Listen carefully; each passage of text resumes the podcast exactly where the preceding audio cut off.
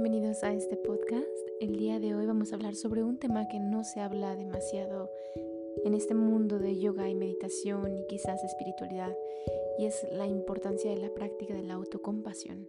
Así que vamos a empezar.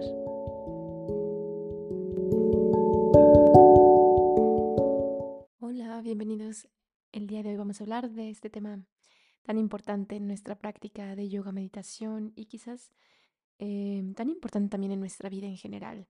Creo que es una muy buena forma de aprender a lidiar con los problemas que van sucediendo en nuestra vida, pero también, digamos, abordándolos desde un punto de vista diferente, desde otro escenario. La autocompasión es, digamos, una práctica que se hace dentro, fuera del tapete, en toda nuestra vida y lo vamos cada vez perfeccionando porque vamos, digamos, sintiendo que va teniendo un efecto en nuestra vida y va transformando nuestra vida diferente, la va haciendo quizás no tan resistente, sino más abierta, más presente y creo que más madura. La autocompasión, digamos que es un tema que casi no se trata en el yoga, o por lo menos no en la actualidad o por lo menos también no con algunos maestros. Estamos acostumbrados a que nuestra práctica de yoga, si tienes una práctica contundente, y contundente me refiero a una práctica regular, ah, si tienes un maestro muy tradicional, por lo general los maestros tradicionales empujan, ¿no? ¿A qué me refiero? Son duros. Y la autocompasión, digamos que no está dentro eh, de una forma tan implícita, de una forma tan transparente. Pero claro que la meditación empezamos a sentir que es evidente empezarla a, digamos, practicar y empezarla a fundamentar en nuestra vida, en nuestro día a día y en todos los sentidos eh, con los cuales vamos, digamos, teniendo contacto que nos hacen formarnos y que nos hacen tener una vida plena. Ahora, es un poquito difícil hablar de la autocompasión si digamos, aún estamos en un estado inconsciente en nuestras acciones. Y una vez más, no malinterpretemos cuando digo inconsciente, no es que todos actuemos inconscientemente, pero una de las teorías de la meditación es de que sí, andamos en una forma eh, automática, en una forma de autopiloto, y muchas veces no nos damos cuenta de cómo actuamos. Hace un tiempo hice un capítulo que se llamaba Ahimsa o eran los llamas. Y esta es una práctica muy importante dentro del yoga y dentro de la filosofía del yoga. Los llamas son, digamos, como preceptos éticos y morales que nos dan estructura a una práctica, a una disciplina, a una forma de ser, ¿no? Espiritual, si lo buscamos así. Y ahimsa quiere decir no violencia. Y yo les explicaba en ese podcast que ahimsa es muy importante empezarlo con nosotros. Y eh, a mí se me hace increíble que, bueno, hablamos de ahimsa y hablamos de la no violencia y como les decía en ese podcast, es muy natural hacerla hacia los demás, ¿no? Principalmente a las personas o los animalitos que les tenemos como mucho, mucho cariño, mucho, mucha ternura. Y es natural decir, no voy a ser violenta con ellos. Pero ahora siempre les hago la pregunta, ¿y lo aplicas contigo? ¿Eres no violento contigo? ¿Eres no violenta contigo? ¿Sabes hacerlo contigo? Y casi siempre la respuesta suele ser no lo sé o no. Y aquí empieza este tema de la autocompasión. ¿Por qué? Porque empezamos a ver que, claro que, digamos, hacer una práctica de yoga asanas empieza a ser muy fácil, ¿no? Empiezas a decir, bueno, ¿y solamente este es el yoga? ¿Y solamente me va a transformar a un nivel físico? ¿Y solamente me va a transformar a un nivel digamos, energético en donde lo hago con mi respiración y sigue siendo una acción, acción, acción, algo muy masculino, ¿no? Una energía muy masculina. Y creo que ahí es cuando entramos ya más a darnos cuenta eh, de la franja línea que divide ¿no? nuestra práctica y digamos nuestra práctica personal y práctica espiritual. La meditación hace que esta autocompasión sea como más fuerte, más reflejada. ¿A qué me refiero? Hace unos meses empezamos con las prácticas nuevamente de meditación en la sala de yoga. Y cuando empezamos con este, estas prácticas, empezamos desde el inicio. Me gusta empezar desde el inicio y de hecho es una de las cosas que más practico con todos y conmigo misma. Y es la observación. Y no digo hacia mí mismo, sino primero empiezo en el mundo exterior, porque muchas veces no sabemos observar, muchas veces solamente vemos, ¿no? Pero no observamos, no tenemos el tiempo para dedicarle a la observación completa y plena a algo. Entonces, en las prácticas de meditación empezamos a observar la respiración, los sentidos, la vista, el olfato, el gusto, el tacto, el oído, y vamos, digamos, entrenando esta atención. Entonces cada vez más podemos sentarnos y quizás dejar que la mente se vaya calmando un poquito y empezamos a concentrarnos. Este proceso y este ejercicio es difícil, no les voy a mentir. Terminas cansado, a veces, eh, no físicamente, pero sí mentalmente, de estar intentando llevar tu atención a un punto y traer tu atención y traer tu atención. Y por eso creo que es una práctica, ¿no? Que nos va acercando a la meditación. Aún no es una meditación, es una práctica que nos acerca a ella. Pero cuando empezamos a hacer esta práctica, entonces empezamos a darnos cuenta que también podemos hacer una autoobservación. Y entonces empezamos a conocernos más, empezamos a observar nuestra respiración. Por primera vez me doy cuenta que mi exhalación es muy corta. Por primera vez me doy cuenta que el aire no está en mi estómago, sino está en mis pulmones. Por primera, por primera vez, perdón, me doy cuenta a veces de el movimiento diafragmático y cómo en nuestra cabeza lo pensamos diferente y cómo actúa de una forma completamente diferente. Entonces empezamos a autoobservarnos, a observar lo que pasa dentro de nosotros.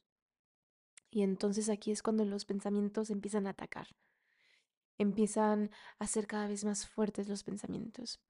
Empieza inevitablemente a haber un juicio más fuerte, porque ahora lo puedo escuchar más. No es una pequeña vocecilla que habla ahí detrás de mí, sino lo puedo escuchar como una voz fuerte, como una voz muy precisa y elocuente.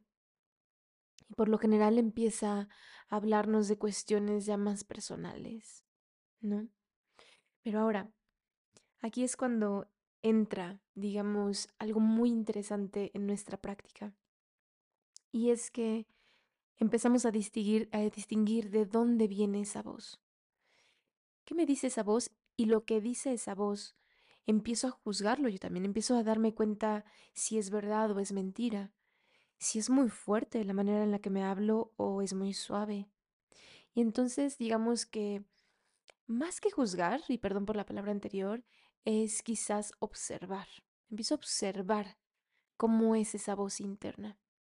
Y entonces, si lo hacemos de una manera frecuente, esta observación de esa voz, nos damos cuenta que a veces es automática. La voz empieza solita y no nos damos cuenta de cuándo empieza. Y después es muy dura, muy dura con nosotros mismos. ¿A qué me refiero? A veces, increíblemente, esa voz empieza a hacer una comparación de ti con los demás. A veces esa voz empieza a hacer, digamos, o hace pequeños comentarios un poquito pasivo-agresivos hacia ti mismo. Empieza a denigrarte, empieza, quizás al contrario, empieza a alabarte, ¿no? Y a ponernos en un estado en el que no estamos. Y entonces nos vamos dando cuenta de cómo, digamos, esa pequeña voz hace toda una identificación positiva o negativa con las cosas del mundo exterior. Ahora, ¿en dónde entra la autocompasión?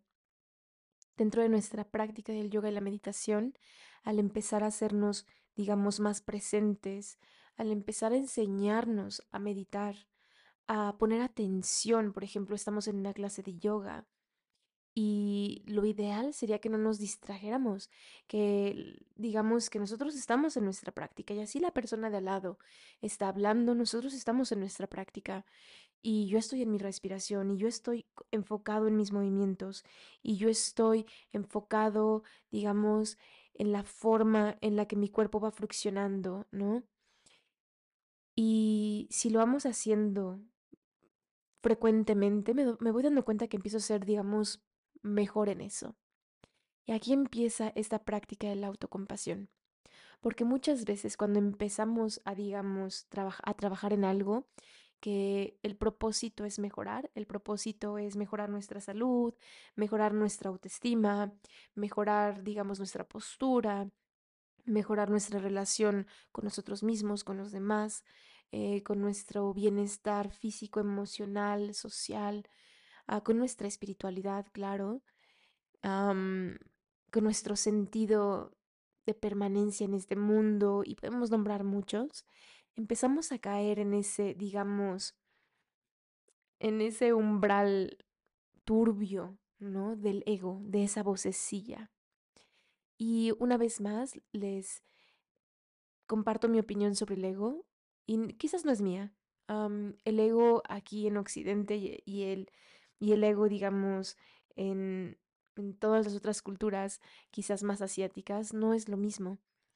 El ego no es algo negativo. De hecho, el ego es algo que nos da, digamos, una estructura, que nos hace identificarnos con lo que somos. Somos seres humanos, ¿no? Somos seres espirituales en un cuerpo físico y el ego hace eso.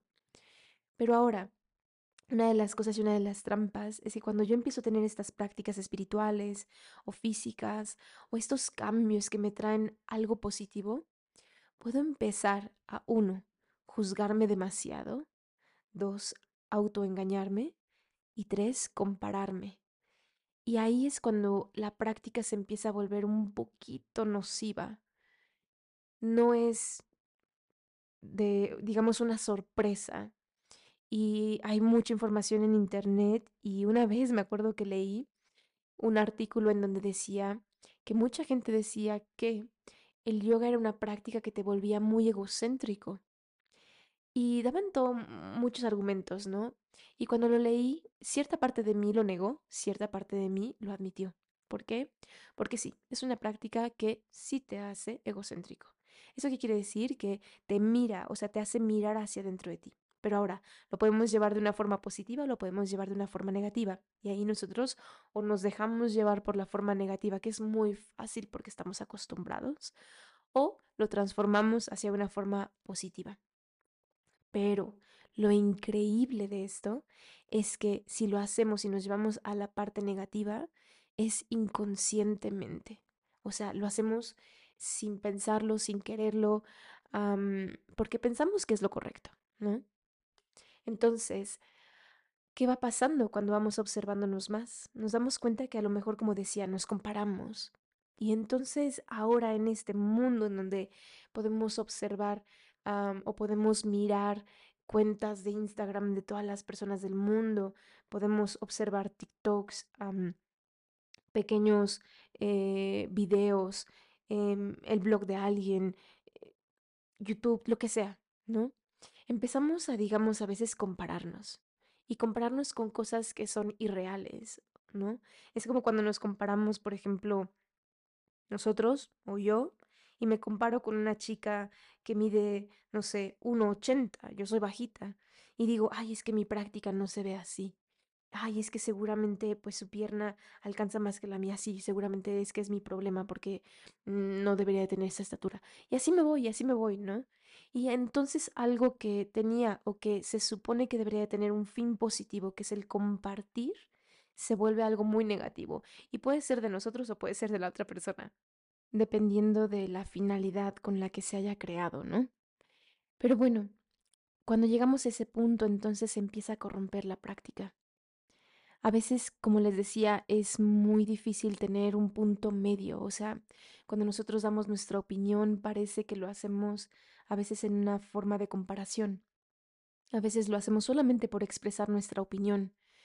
Pero, ¿en dónde está esa línea tan delgada que divide el doy mi opinión porque tú estás mal o doy mi opinión porque es mi opinión? ¿En dónde está esa pequeña línea? ¿Alguna vez te lo has preguntado tú con, con la forma en la que tú hablas? ¿Alguna vez te lo has preguntado tú cuando te relacionas con los demás o cuando te hablas contigo mismo?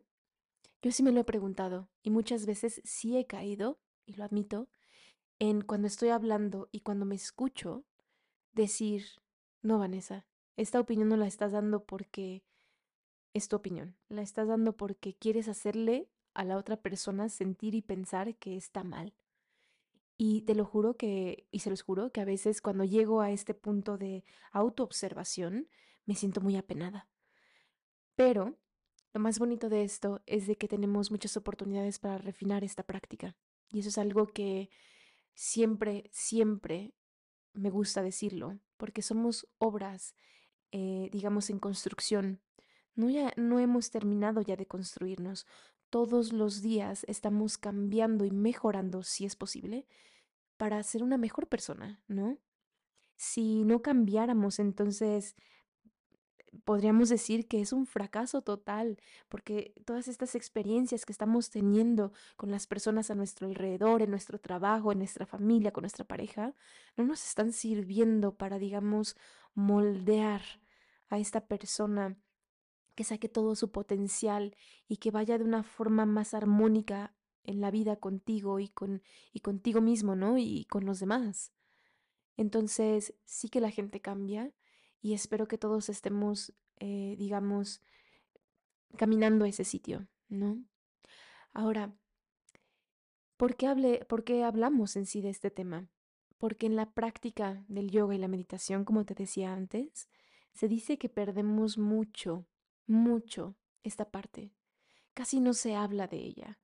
Y casi no se habla de ella porque es una práctica muy escondida al ser tan personal, es una práctica muy escondida. Y al ser una práctica que ahora ya es tan física, todavía se esconde más. Entonces, creo que la hemos olvidado, aunque es ahora cuando más se necesita. Como te decía, ahora estamos en un mundo donde nos comparamos con todo mundo.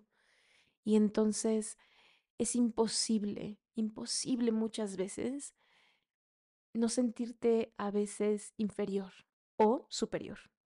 Como te digo, los extremos son malos, ¿no? Y muchas veces en la práctica del yoga escuchas o sientes o ves una cierta rivalidad entre personas. Y sientes una, una fuerza, digamos, que te hace querer ser mejor que todos los demás.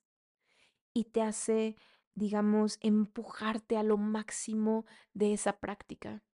Y muchas veces lo correcto y lo mejor debería de ser escucharnos a nosotros, escucharnos. Esto se hace gracias a la práctica de, digamos, la meditación y la meditación dentro de nuestra práctica de yoga asanas. ¿Por qué? Porque si cada día sabemos observar más, vamos a poder observar cuando nuestro cuerpo, cuando nuestra mente y cuando nuestro espíritu nos está diciendo, hey, tranqui, creo que te estás pasando un poco, ¿eh? Y suele pasar, nos pasa a todos, ¿no? Es, por ejemplo, estás aprendiendo una nueva asana y entonces te empujas, te empujas, tengo que, tengo que hacerla, tengo que hacerla, tengo que hacerla. Y yo siempre les digo, ¿no? En algunas asanas, les digo, cuando sientas que ya te estás cansando y que te están temblando los brazos, para, porque te vas a caer. Y hay algunas personas que siguen y siguen y siguen y se caen. Y una vez que se caen, ya es como, no, no, ya, ya tengo que parar. Y entonces yo me pregunto, ¿por qué tenemos que llegar hasta ese punto en donde el cuerpo ya tiene una buena nalgada para que te digan, hey, para, tienes otros más días, tienes 365 días más.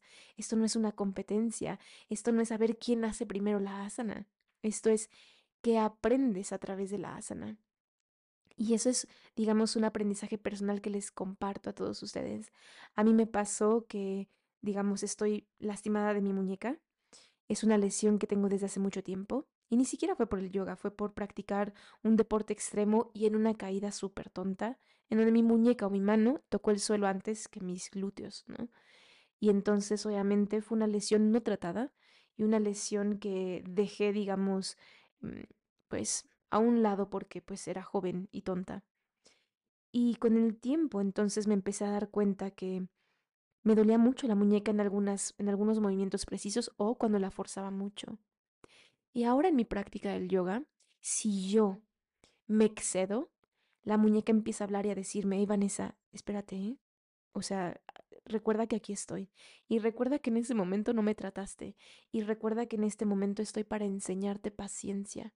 Estoy para enseñarte a que me escuches. Estoy para enseñarte a que no es, digamos, la postura lo principal o la última enseñanza, no porque hagas, digamos, una bujangasana perfecta o una invertida perfecta, es que ya eres la mejor en el yoga, sino estoy aquí para enseñarte lo que significa yoga, lo que significa unión. Y entonces es ahí cuando de verdad, de verdad, tengo que parar y soltar. Eso para mí es una de las cosas que más me han enseñado mis lesiones o las pocas, muchas que tengo. Y, y cómo, digamos, ser autocompasiva conmigo misma, cómo decir, sí, tienes razón, tengo que descansar, ¿no? Y en todas las situaciones, lo podemos aplicar en todas las situaciones. Hace unos días tenía una situación también personal difícil en donde mi cabeza estaba rumeando, rumeando, rumeando, rumeando, ¿no? Y no sabía por dónde salirme y no sabía eh, dónde empezar. Y ya era tarde en la noche y me acuerdo que mi pareja y yo estábamos hablando y le dije, ok, es la hora de descansar, vamos a descansar y mañana sigo con esto. Fue un momento de escucharme y de decir, ¿de verdad ahora mismo puedo hacer algo para cambiarlo? Y si no puedo hacer algo para cambiarlo, entonces simplemente tengo que soltarlo y después lo abordaré con una cabeza más fría, ¿no? Creo que esta práctica es muy difícil, pero es posible y es gracias a la observación. Ahora, digamos que hay diferentes puntos que quiero expandir un poquito. El tema no es muy difícil, se dan cuenta de entenderlo. ¿Por qué? Porque todos lo hacemos y todos hemos estado en algún momento ahí. Pero ahora, ¿cuándo es o cuándo, en qué situaciones, perdón, no vemos que nos estamos haciendo daño porque parece que es algo positivo? O sea, eh, em, digamos, la acción es positiva. Por ejemplo, estamos practicando yoga o estamos practicando meditación y decimos, pero si es algo muy positivo, o sea, que yo intense un poquito y que me salga un poquito de, digamos, de lo normal, no está mal. Y yo digo que ahí es cuando se vuelve, digamos, un poco peligroso y un poco turbio, porque ya no se ve tan claramente. Ahí es cuando más lo tenemos que manejar con cuidado. Cuando algo nos hace bien, creo que, o tenemos una actividad que nos hace bien, creo que tenemos que, digamos, observarla nuevamente sincronizarnos un poquito con la realidad de nuestro ser, ¿no? Y la realidad de nuestra situación. Y decir, ok, ¿por qué estoy haciendo esto? ¿Cuál es la razón verdadera por la cual estoy haciendo esto? ¿No? Ahora, ¿cuál es, digamos, el, el objetivo final de esta práctica? ¿No? Por ejemplo, la meditación, ¿no? Y yo conozco mucha gente que se clavan en la meditación y, después solamente hablan de la meditación y después solamente quieren estar meditando. Pero bueno, vivimos en un mundo 3D y tenemos situaciones pues normales de gente normal, ¿no? Que tenemos que abordar. ¿Es posible estar meditando en esas situaciones? Sí, pero a veces tenemos que soltar un poquito la mira del objetivo final para poder aprender en el proceso. Si yo solamente estoy mirando el objetivo final, entonces perdí completamente el sentido de cuál es la práctica, ¿no? Y esa es una frase que me encanta a mí de uh, Dipama.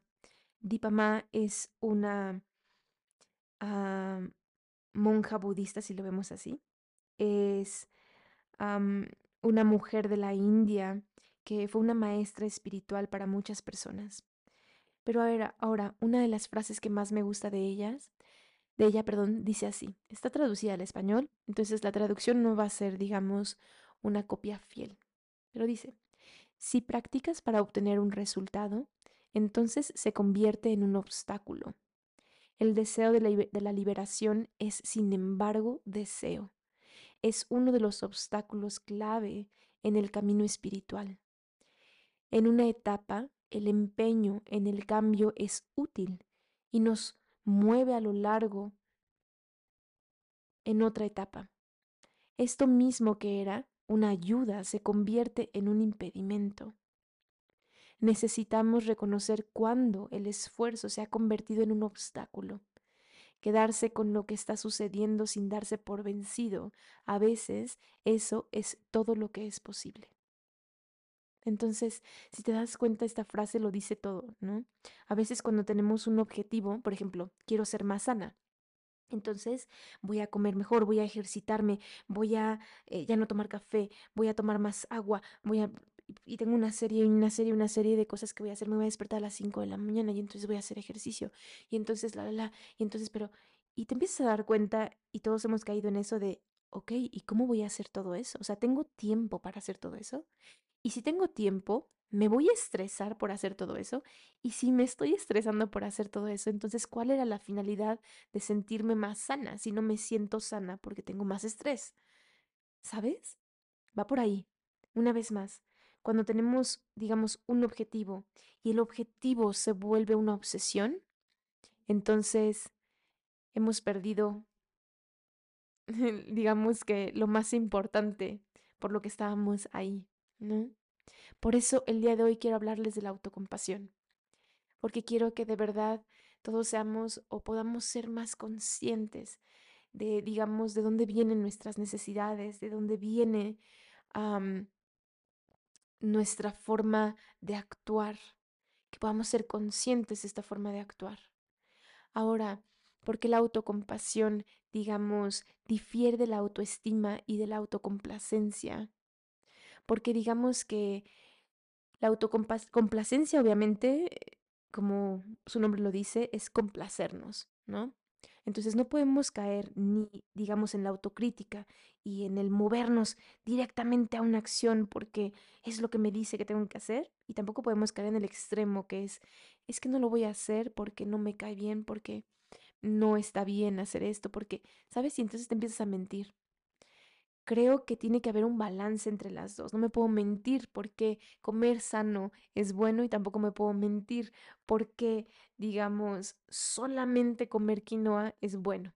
Entonces, tengo que encontrar un punto medio. Ahora, parte de esta autocompasión también implica reconocer que el sufrimiento es una parte normal de la vida humana y de todas las personas en este mundo, incluyéndonos a nosotros y digamos que experimentar dolor y las dificultades en algún momento de nuestra vida es normal. En lugar de sentirnos, digamos, avergonzados o culpables por tener dolor o por tener sufrimiento, creo que la autocompasión nos permite reconocer este dolor como algo que es común y entonces observarlo desde una manera diferente y no, como decía, con la autocomplacencia o, digamos, sentirnos las víctimas. ¿No? También podemos decir que esta práctica, cuando la empezamos a hacer más frecuente en nosotros, nos va dando las pautas hacia dónde movernos. O sea, que digamos que este, este mundo o este, digamos, esta vida es parte, o que el dolor es parte de esta vida, perdón, no significa que nos vayamos otra vez al extremo y que digamos es que venimos a sufrir, es que me voy a, voy a sufrir porque pues vengo a sufrir, ¿no? Creo que una vez más tenemos que encontrar este punto medio. Ahora, una de las cosas más bonitas que te da esta compasión es que es transferible. ¿A qué me refiero? La puedes empezar a cultivar contigo y después empieza a ser automáticamente con los demás.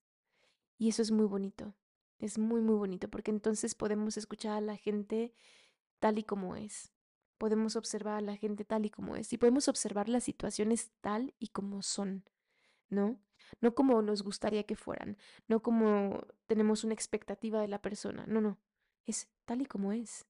Y entonces esa observación nos da esa compasión por esa persona y compasión no es lástima, ¿no? Ahora, digamos que esta autocompasión o esta forma de compasión hacia nosotros y a los demás implica que tenemos que ser amables, compasivos y pacientes con todos a nuestro alrededor. También con las situaciones que vamos pasando en nuestra vida, como el dolor, el, fracaso o la dificultad, ¿no? Y digamos que también al reconocer el dolor y el sufrimiento como algo normal, como decíamos anteriormente, se empieza o digamos empieza a, tener un tono menos agresivo, empieza a ser no tan importante. Y entonces nos va ofreciendo un poco de consuelo y un poquito, digamos, de empatía por nosotros mismos. Empezamos a juzgarnos no tan fuerte, no tan negativamente, y va fomentando una relación con nosotros mismos y con los demás a través del amor y del respeto que nos tenemos a nosotros y hacia los demás, ¿no? Digamos que también, como te decía, difiere de la autoestima. La autoestima no es lo mismo que la compasión o la autocompasión, porque la autoestima es una valoración positiva de uno mismo que se basa en la percepción de las propias habilidades, ¿no? De mis propias habilidades, de mis logros, de mis características personales.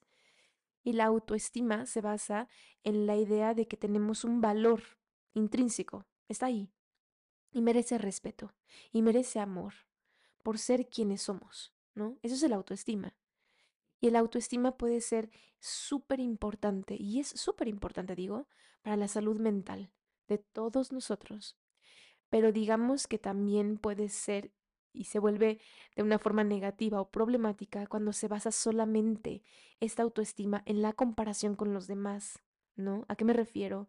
A veces pensamos que una persona tiene la autoestima muy alta y, mm, y decimos, ay, es que me encanta porque ella tiene una autoestima alta o él tiene una autoestima muy alta, pero no nos podemos dar cuenta que a lo mejor esa autoestima está basada en la comparación, ¿no? Es en el decir, mm, yo me siento mejor porque esa persona no hace ejercicio y yo sí.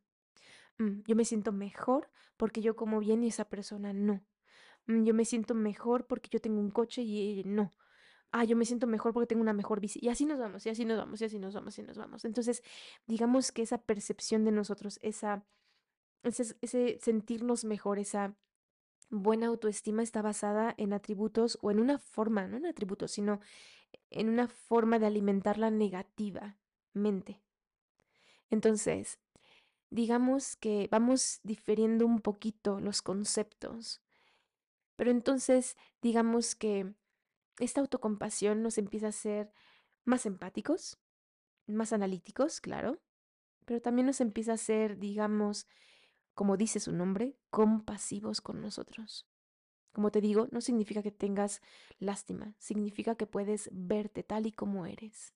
Así como nos entrenamos en la meditación y decimos, vamos a ver las cosas como son, sin filtros, estaría muy padre que también nos viéramos a nosotros y nuestras prácticas sin filtros. Ahora, la autodisciplina puede ser una herramienta increíble, de verdad, para alcanzar todas tus metas y lograr un cambio positivo en tu vida y en tu relación con las demás personas, ¿no? Porque digamos que si la manejamos de una manera adecuada, nos puede llevar a, digamos, tener una visión y una, digamos, percepción más rápida de lo que necesitamos cambiar en nuestra vida. Pero si la llevamos de una forma inadecuada, digamos que nos puede llevar, como decíamos, a la autocrítica y a la mm, crítica negativa de uno mismo. Y al contrario, vamos a sufrir más, solamente vamos a sufrir más, ¿no?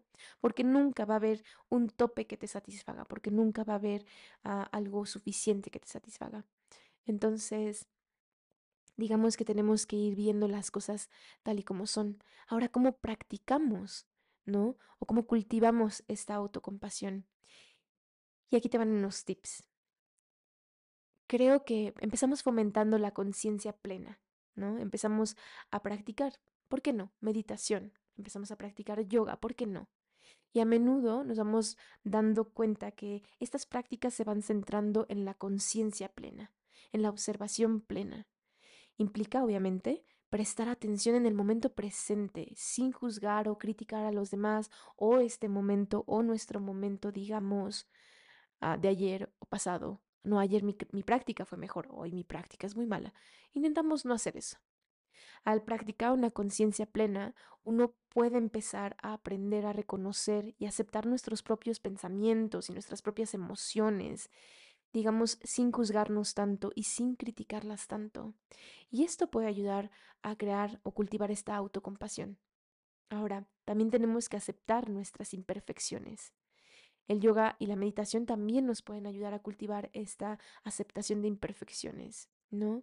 Podemos aprender a empezar a aceptar nuestro cuerpo y sus limitaciones. Como te digo, puede cambiar, claro, pero claro que tiene unas limitaciones. Las tiene y esas no las podemos llegar a cambiar a veces. Y esto lo vamos haciendo sin juzgarnos, sin criticarnos o digamos no ser lo suficientemente fuerte para lastimar. También tenemos que aprender a ser flexibles y de este modo entonces podemos, digamos, ablandarnos un poquito cuando la crítica llega y decir, pero en este momento es así. No significa que no lo voy a cambiar, significa que estoy en construcción, significa que estoy trabajando por ello, ¿no? Y esto puede también ayudar a amarnos un poquito más, tal y como somos y en este proceso que estamos viviendo. También otra forma podría ser que fomentes el autocuidado, ¿no? ¿A qué me refiero? Que hagas espacio para tus prácticas personales, que hagas espacio para tu salud. Y si para ti es importante practicar meditación, haz espacio. Si para ti es importante ir de vacaciones, haz espacio. Si para ti es importante, digamos, platicar con tu familia de vez en cuando, pues haz el espacio. Y estas, digamos, actividades o, mm, sí, actividades que te van sumando, te van a ir cuidando, ¿no? Te van a ir protegiendo, te van a ir a hacerte, te van a, perdón, hacer sentir cada vez más plena, cada vez más consciente, cada vez más feliz. Y también otro punto sería desarrollar empatía por nosotros, por los demás, aprender a ser compasivos con nosotros, con los demás y amorosos, aprender y de verdad aprender desde el corazón que todos estamos teniendo, digamos, esta experiencia humana y todos la estamos llevando diferente de acuerdo a lo que nos toca vivir, ¿no? Y eso nos hace más amables con los demás, la forma en la que hablamos con los demás. Entonces, digamos que todos estos puntos te pueden ayudar para crear o para fomentar mejor esta autocompasión. Y ahora, también, ¿por qué no? Digamos que podemos hacer pequeñitas, pequeñitas prácticas que nos ayudan a empezar a desarrollar más los anteriores, los anteriores puntos y la autocompasión, que podría ser digamos que reconocernos como una prioridad, ¿no? Primero poner la prioridad que somos nosotros. Si nosotros no estamos bien, no puedo estar bien con otra persona. Si yo no estoy bien, ¿cómo le voy a dedicar tiempo a mis hijos si soy un desastre, ¿no? También ser amable contigo mismo, tener pequeños detalles contigo, ¿no? De, ah, bueno, hoy lo dejaste aquí y yo sé que molesta mucho, pero no te preocupes, mañana lo vas a hacer diferente, ¿no? Si esto pasa, uy, se me cayó, bueno, tranqui, a ver, espera, las cosas pasan. Yo a veces digo que aquí sirve hablarse mentalmente, no siempre, pero mentalmente como si fueras un niño. Y a un niño no le gritas, no, ya tiraste esto, qué horror. Si no le dices, ok, es un accidente, vamos a intentar no hacerlo la próxima vez. Y entonces empiezas a ser más amable contigo, también algo que puedes hacer es aprender a reconocer tus necesidades, no físicas y emocionales. A veces hacemos cosas porque los demás nos dicen que está bien, pero ¿en realidad está bien para ti hacerlas? ¿No? Quizás ahí lo podemos pensar. Te recomiendo que practiques meditación. Practica meditación. Es una de las mejores formas de afinar tu concentración. Es una de las mejores formas de escucharte y saber cómo te hablas a ti mismo. Otra práctica sería intenta ir cultivando la gratitud hacia ti y hacia los demás. Siéntete agradecido por lo que tienes, así sea poquito o así sea mucho. Agradece por eso, agradece por las personas en tu vida, agradece por los peluditos que tienes al lado tuyo, que te dan compañía, que te dan amor incondicional. Agradece por simplemente estar en este mundo, aunque sea difícil, pero estamos aquí tenemos la oportunidad de vivir, ¿no? Y rodéate de apoyo, rodéate de amigos y familiares que te apoyen en tu práctica de compasión, rodéate de gente que esté en el mismo proceso que tú, que puedan hablar de sus desafíos y compartan sus logros de forma positiva y no de forma, digamos, comparativa y denigrante a veces, ¿no? O de superioridad. Intenta rodearte de buenas personas que te aporten vitalidad, felicidad, amor y que también te aporten el sentido de querer descubrir más de ti y de querer descubrir más de la vida y ser mejor persona intelectualmente, físicamente, emocionalmente. Todas esas personas que ya de verdad aportan muchas cosas negativas de una forma compasiva, darles las gracias por estar en tu vida y ábreles la puerta para que sigan su camino, ¿no? Y pues digamos que por lo último voy a intentar o voy a compartirles eh, algunos autores, algunas personas que se dedicaron a hacer este estudio de la autocompasión más profunda. Por si quieres leer algo de estas personas, pues tengas la oportunidad de buscarlos, a lo mejor comprarte un libro o a lo mejor escuchar alguna de sus charlas que están por ahí por YouTube. Una de ellas es Kristen Neff. Kristen Neff es una psicóloga y es una pionera del estudio de la autocompasión y ha desarrollado todo un programa de entrenamiento en autocompasión basado en investigaciones científicas y ha escrito varios libros, incluyendo ah, Autocompasión, el poder probado de ser amable contigo mismo. También está Tara Branch. Tara Branch es una maestra de meditación muy pasada. Y es una autora que ha enfatizado la importancia de la autocompasión en nuestra vida y como enseñanza, y ha creado una serie de meditaciones basadas en la autocompasión y ha escrito también varios libros, como uno que se llama Aceptación Radical, em, eh, Abrazando tu vida eh, de acuerdo al corazón de Buda, si no me equivoco, se llama así. Otra persona es Sharon Salzberg. Esta persona es, digamos, muy famosa en el mundo del yoga y em, em, principalmente en el mundo de Ashtanga en los años 70. y ella es una maestra de meditación y es autora también de la importancia eh, de la autocompasión y la enseñanza de ella. Ella ha creado también un programa de meditación y de autocompasión y ha escrito muchos libros.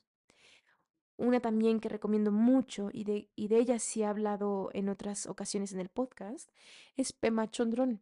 Y Pema Chondron es una monja budista y ella em, es autora de muchos libros y ha enfatizado demasiado la práctica de la autocompasión en la meditación y para nuestra vida, ¿no? Y tiene muchos, muchos libros que habla de cómo ser más compasivo contigo, con los demás y cómo llevarlo a la práctica día con día. Entonces, te recomiendo esos cuatro, a lo mejor alguno de ellos te puede ayudar. Y espero que este podcast y este capítulo te haya ayudado. Espero que no seas tan duro contigo mismo. Espero que hoy te puedas decir, lo estás haciendo bien, no te preocupes, vamos por buen camino y espero que puedas mirar así también a las demás personas. Si tienes dudas, sugerencias, aclaraciones, puedes escribirme a mi mail, siempre lo dejo en la descripción de este podcast. Y si quieres apoyarme de una forma muy simple y bonita, es que en Spotify, debajo del nombre de Yogina, de este podcast, puedes eh, darle las estrellitas que tú quieras y eso hace que de verdad este podcast llegue a más personas y que todas las personas que se dedican a hacer lo mismo que yo, digamos, de forma gratuita y porque nos encanta hacerlo, podamos, eh, digamos, sentirnos retribuidos de una forma no monetaria y es simplemente sabiendo que nuestra palabra y que lo que tenemos que decir, digamos, resuene con más personas y podamos hacer que todos cambiemos y que todos vayamos a una vida más feliz, menos culposa, menos digamos, menos enfocada en la ansiedad y en el estrés y que podamos simplemente fluir y disfrutarla. Muchas gracias por estar aquí. Te doy muchas, muchas gracias por haber escuchado este capítulo. Nos veremos pronto en otro. Chao.